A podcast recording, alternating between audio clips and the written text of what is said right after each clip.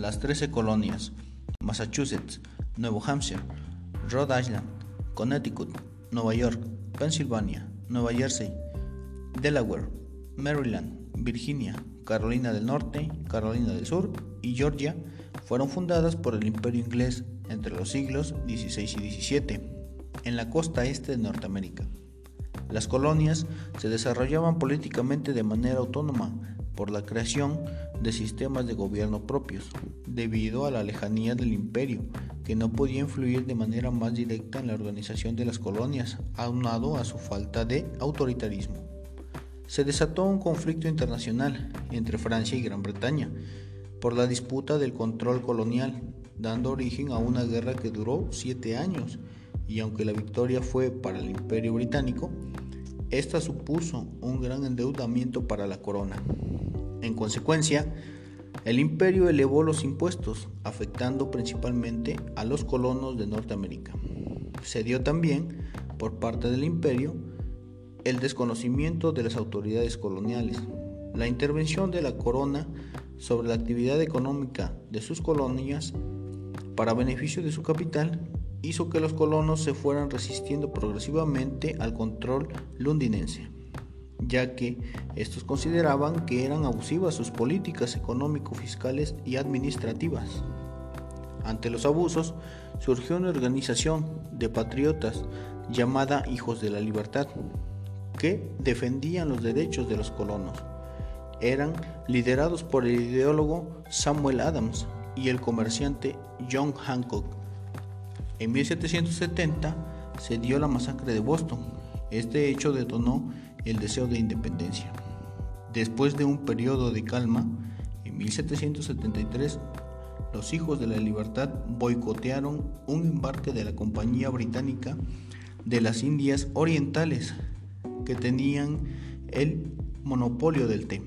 En 1774, el gobierno británico aprobó los decretos intolerables limitando así la competencia de las autoridades coloniales. Esto originó que los representantes de las colonias se reunieran en Filadelfia, en lo que sería el primer Congreso Continental, donde reclamaban al rey el derecho de las colonias para hacerse cargo de sus asuntos, sin la injerencia del imperio. Esto supuso el fin de la relación colonial, ya que las peticiones al rey no fueron aceptadas. En 1775 estalló la guerra que se extendió hasta 1783. Durante el Segundo Congreso Continental tocaron temas militares para la organización formal y eficaz de un ejército. Nombraron al reconocido militar George Washington como comandante en jefe de las fuerzas norteamericanas. Aún en guerra, el Segundo Congreso Continental aprueba en Filadelfia el 4 de julio de 1776 la Declaración de Independencia de los Estados Unidos, redactada por Thomas Jefferson. También participaron en su redacción el abogado John Adams y el científico Benjamin Franklin. Después de que Washington y sus fuerzas obtienen la victoria en Trenton y Saratoga, los apoyos de Francia y España se decantaron hacia los norteamericanos. En 1783, al no poder sostener más la situación, el Imperio Británico firmó la paz y reconoció la independencia de los Estados Unidos de América. En 1787, los representantes de los territorios ya independientes se reunieron en la Convención de Filadelfia para instaurar un gobierno federal presidencialista con un sistema legislativo bicameral, un presidente de la República y un poder judicial de servicio vitalicio.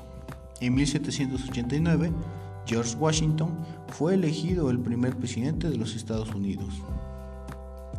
El derecho estadounidense surge por la necesidad de acabar con los abusos de la monarquía.